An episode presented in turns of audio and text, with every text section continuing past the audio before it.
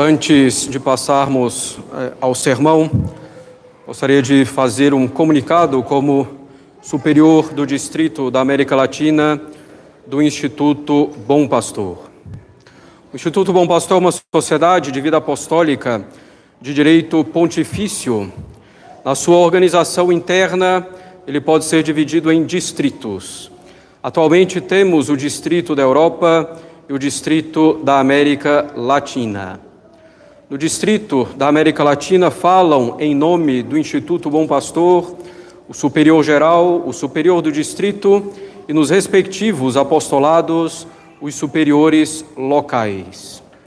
Portanto, aqui no Brasil, as iniciativas do Instituto Bom Pastor dizem respeito ao Superior Geral, ao Superior do Distrito e aos superiores locais com seus colaboradores. Como dizem nossos estatutos, o superior do distrito é o responsável diante do superior geral pelo bem comum do seu distrito. Ele vela pela unidade doutrinal e litúrgica e preside a caridade entre os confrades. Portanto, as ações oficiais do Instituto no Brasil são estabelecidas tão somente por esses eclesiásticos, tendo em vista o bem comum do Instituto e dos fiéis que nos são confiados e que, por disposição da providência, crescem dia após dia, vindos de todos os horizontes. São católicos que não conheciam antes a missa tridentina, são protestantes que se convertem à Igreja Católica e não batizados que se tornam filhos de Deus. O Instituto no Brasil, longe de se fechar sobre si mesmo, vai em busca das ovelhas à medida de suas possibilidades. Com efeito, procuramos trabalhar arduamente dentro de nossas fraquezas, pela difusão da doutrina, da liturgia, da moral e da espiritualidade católicas, dentro do que é a natureza do Instituto, dentro do que é a sua missão dada pela própria Santa Sé. De modo particular, não favorecemos erros para evitar erros maiores, nem favorecemos erros para alcançar bens. O erro não tem direitos. O erro pode ser tolerado quando dessa tolerância vierem bens maiores, mas o erro jamais pode ser favorecido e promovido como um bem, ainda que seja considerado um bem intermediário ou um passo intermediário. Na prática, o Instituto Bom Pastor no Brasil não apoia grupos, movimentos, associações, centros, fóruns, congressos, centros de estudos ou ainda congregações de leigos, confrarias ou comunidades de vida, etc.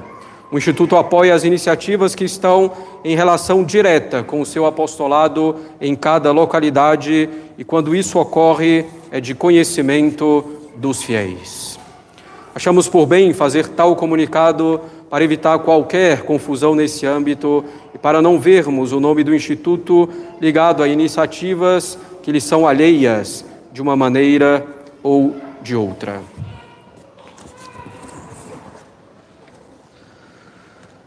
Caros católicos, começamos hoje o tempo do advento, o tempo de preparação para o Natal e tempo particular de conversão, de mudança de vida, de bons propósitos, tempo de fazer uma boa confissão. Para, para que possamos caminhar de dia honestamente, revestidos de nosso Senhor Jesus Cristo. É tempo de penitência, a penitência mais suave, Penitência significada pelo roxo dos paramentos, com o silêncio do órgão que não toca sozinho, com a obrigatória ausência de flores e com glória que é omitido. Irmãos, é já hora de nos levantarmos do sono, deixemos, pois, as obras das trevas e revistamo-nos das armas da luz. Para os católicos, começamos o novo ano litúrgico como terminamos o último, com o Evangelho que nos fala do final dos tempos, da vinda gloriosa de Cristo como juiz universal. É fácil compreender porque terminamos assim o ano litúrgico no domingo passado. Terminamos o ano litúrgico assim porque assim terminará o mundo. Todavia, por que começar o ano litúrgico pelo fim? A resposta é simples. A primeira coisa que um ser inteligente, como nós, seres humanos, A primeira coisa que um ser inteligente concebe é o seu objetivo, a sua finalidade. Antes de agir, antes de pensar em outra coisa, concebemos o objetivo, a finalidade da nossa ação. Somente depois de concebermos o nosso fim é que estabelecemos os meios para buscar o fim. Por exemplo, primeiro pensamos: meu objetivo é ir a Roma. Em seguida, pensamos os meios adequados para chegar até lá. Dessa forma, a Igreja coloca, logo no início do ano litúrgico, o nosso fim, o juízo, para que possamos agir sempre tendo em vista esse juízo e para que busquemos a nossa salvação. Para que possamos ser julgados dignos de alcançar o reino de Deus pela graça de nosso Senhor Jesus Cristo.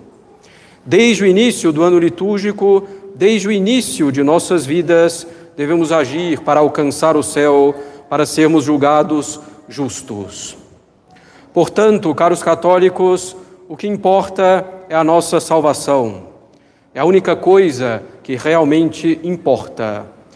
Vivemos, porém, em uma época de grande crise, como sabemos na sociedade, também uma grande crise na igreja, crise de fé, crise moral, crise litúrgica. Tal crise resulta na descristianização quase completa dos povos. E diante de tamanha crise, por fraqueza na fé, por falta de esperança e desânimo, surgem algumas falsas soluções que agravam os problemas, que dificultam a nossa salvação, em vez de efetivamente nos ajudar. Diante da crise, caros católicos, é preciso colocar em prática a verdadeira solução. Vejamos então quais são algumas dessas falsas soluções para evitá-las e vejamos qual é a verdadeira solução para colocá-la em prática. Uma primeira falsa solução de que podemos falar é falsa porque vai contra a fé. Ela consiste a aderir em falsas revelações, a revelações não aprovadas pela igreja. Muitas dessas aparições são contrárias à fé, inclusive propondo, por exemplo, a igualdade entre todas as religiões.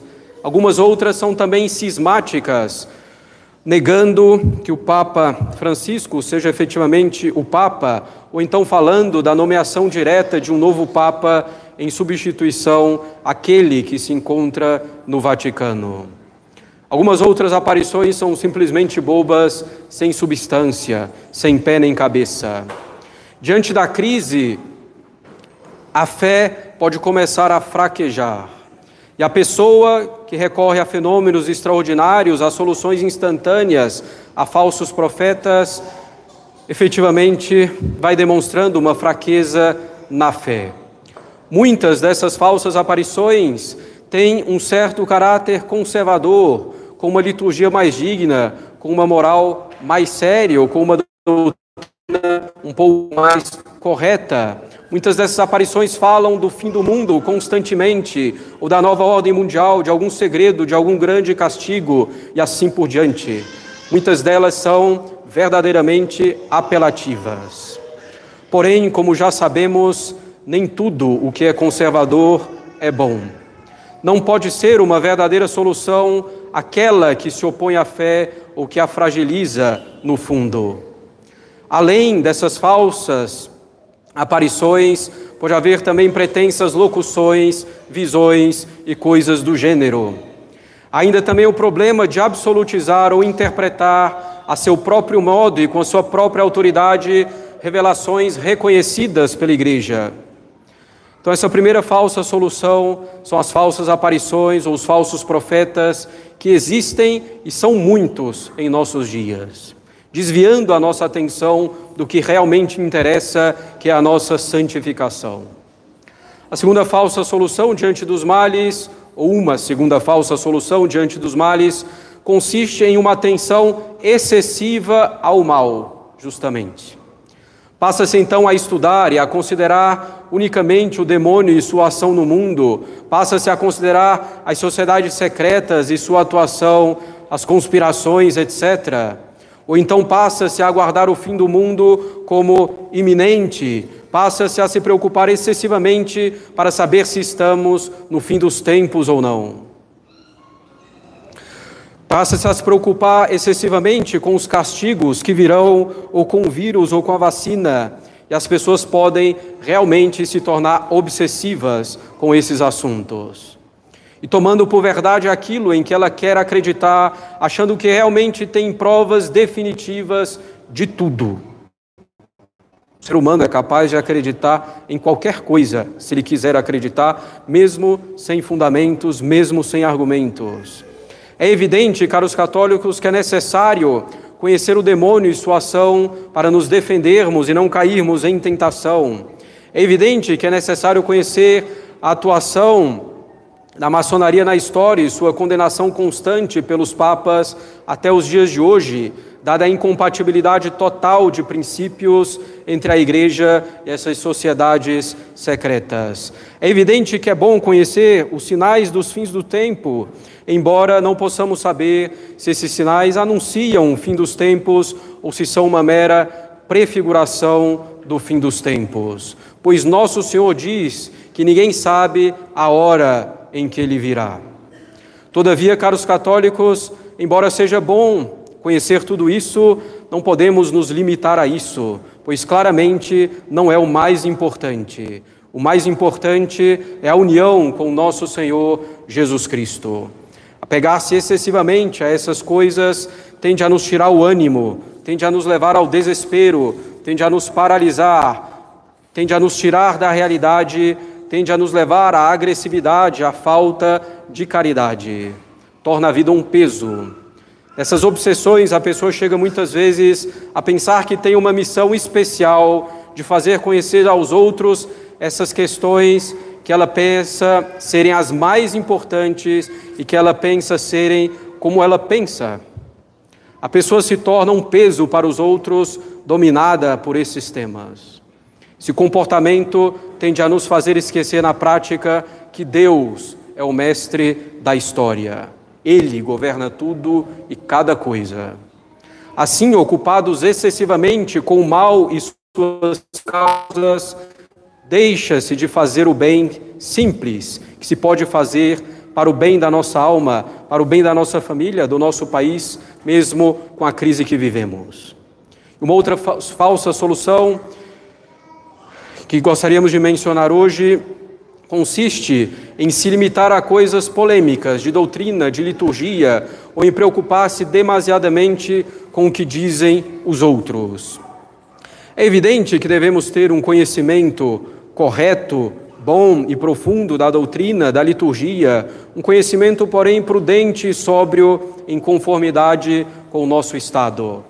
Não devemos nos preocupar excessivamente com o que diz tal ou tal pessoa, por mais importante que seja, e nos preocupar ao ponto de nos paralisar ou de nos fazer desesperar quando é dito algo imprudente ou incorreto. Não seremos julgados, caros católicos, pelo que dizem os outros. Não seremos julgados pelo que diz o Papa, os bispos ou os padres. Seremos julgados pela nossa fé e pela nossa caridade. Não seremos tampouco julgados simplesmente pelo conhecimento de questões polêmicas e complexas, mas pela fé naquilo que Deus nos revelou e pelas obras correspondentes a essa fé. E ainda uma outra falsa solução consistiria em buscar resolver as coisas com base em dons e carismas extraordinários ou com base no sentimentalismo, na religião sentimento. Erro, infelizmente, bastante comum que coloca a união com Deus onde ela não está. A união com Deus, a fé e a caridade pelas quais nos unimos a Deus não são sentimentos. Lembremos-nos sempre: a fé é a adesão de nossa inteligência às verdades reveladas por Deus, porque Deus não pode se enganar nem nos enganar. E a caridade é amar a Deus pelas boas obras, colocando em prática os mandamentos, conformando-nos à vontade de Deus. Os dons carismáticos, os carismas, não indicam santidade e não devem ser buscados. O padre Royo Marim, grande teólogo, diz: seria temerário desejar ou pedir a Deus essas graças carismáticas, uma vez que não são necessárias nem para a salvação, nem para a santificação. E elas requerem, muitas delas ao menos, uma intervenção milagrosa de Deus. Continua o padre Roio Marim, vale mais um pequeno ato de amor a Deus do que ressuscitar um morto. E como não se deve desejar ou buscar esse tipo de graças, o resultado Diz o padre Jordan Oman, pode ser esse. Uma pessoa pode ficar sob o poder do demônio em razão de um desejo descontrolado de experimentar fenômenos místicos extraordinários ou graças carismáticas. Portanto, o sentimentalismo ou a busca por dons extraordinários é também uma falsa solução. E ainda uma outra que podemos citar hoje uma outra solução falsa, uma solução insuficiente, é o apostolado e o estudo da doutrina da fé católica e da moral, quando se fazem esse apostolado e esse estudo independentemente de uma vida interior sólida, com o espírito demasiado natural, como diz o padre Garrigou Lagrange. Caros católicos, como podemos constatar, a verdadeira solução diante da crise consiste em buscar a santidade, em buscá-la com verdadeira determinação. A santidade não consiste simplesmente em penitências, não consiste em certas orações ou práticas de piedade, não consiste em simplesmente conhecer a doutrina. É óbvio que a santidade supõe a vida de oração, que a santidade supõe práticas de piedade, que ela supõe penitências e supõe o conhecimento da doutrina católica conforme o nosso Estado, mas ela não se resume a isso. A santidade consiste na perfeição da caridade fundada na fé. A perfeição, a santidade consiste na nossa união com Deus. Resumidamente, caros católicos, essa santidade consiste, de um lado, na negação de nossa vontade própria.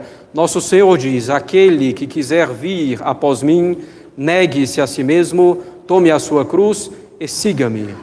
E no Pai Nosso rezamos: seja feita a vossa vontade. Trata-se, portanto, de conformar inteiramente nossa vontade com a vontade de Deus infinitamente bom. Além da negação de si mesmo, a santidade consiste, por outro lado, também em um espírito de oração, de união constante com Deus, que só pode vir profundamente da oração mental, quer dizer, da meditação católica. Quem quer ser realmente santo, quem quer levar uma vida católica séria, deve fazer esse esforço diário, e é uma luta diária e é árdua. Fazer esse esforço para parar alguns minutos por dia, considerar uma verdade sobrenatural, uma virtude, um exemplo de Cristo, de Nossa Senhora ou dos santos, procurar adequar a vida a essa verdade, a essa virtude, a esse exemplo, avaliando como tenho feito até aqui, como tenho me portado com relação a isso até aqui, considerando que é preciso corrigir, melhorar, inflamando a vontade no amor ao bem e à verdade. Procurando tomar uma resolução simples, em conformidade com aquilo que foi meditado e pedindo a ajuda de Nosso Senhor, de Nossa Senhora, para que eu possa cumprir. A meditação católica, que não é yoga nem meditação transcendental, esse tipo de prática que nega a razão e busca, no fundo, a ausência de qualquer desejo. A meditação católica consiste precisamente no contrário, em usar a nossa razão e a nossa vontade, auxiliadas pela graça, para que possamos conhecer e amar a Cristo, conhecer e amar a verdade, conhecer e amar o bem e sofrer por nosso Senhor pela verdade e pelo bem, como Ele nos amou e sofreu por nós. É então pela santidade, caros católicos, que podemos combater a crise e restaurar tudo em Cristo. E no fundo, o nosso objetivo primeiro nem é atingir a sociedade ou resolver a crise, o nosso objetivo é a nossa santificação. Nosso objetivo é servir a Deus. É a santidade a verdadeira solução para tudo. É a santidade que supõe uma fé viva, que supõe o conhecimento da doutrina católica. É a santidade que faz todas as coisas para que Deus seja mais conhecido, amado e servido. É a santidade que ajuda o nosso próximo a alcançar o céu. Se Deus permite, caros católicos, tantos males, é para que possamos tirar deles um bem superior, que é uma fé mais firme diante de um mundo descrente. Ele quer também que tenhamos uma grande esperança na Sua bondade e misericórdia, sempre prontas para nos socorrer. Ele quer que tenhamos uma confiança completa na Sua divina providência, que governa todas as coisas. Ele quer que, diante dos males, nos unamos a Ele, que é o bem infinito. Diante da crise dos males, não devemos nos paralisar, nos desanimar, nos desesperar, achar que tudo está perdido, nem devemos ficar dominados pelos males reais ou imaginários. Ao contrário, devemos fazer todo o bem que podemos e devemos fazer aqui e agora. Devemos fazer todo esse bem com entusiasmo e alegria, sem nos deixar abater. Já é hora de nos levantarmos do sono, como diz São Paulo. Nosso exemplo nesse tempo do advento, que é extremamente mariano, deve ser Nossa Senhora, inabalável durante a paixão e morte de Cristo, aguardando com fé viva e esperança firme a ressurreição. Nossa Senhora, que não se preocupou em perscrutar toda a conspiração que foi feita com Nosso Senhor, não se perdeu nisso.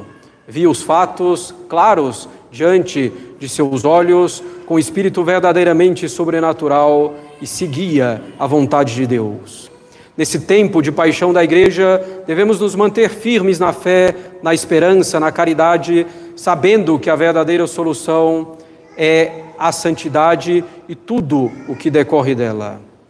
Busquemos, então, caros católicos, essa verdadeira solução, que é a luta constante pela santidade. Em nome do Pai, do Filho e do Espírito Santo. Amém.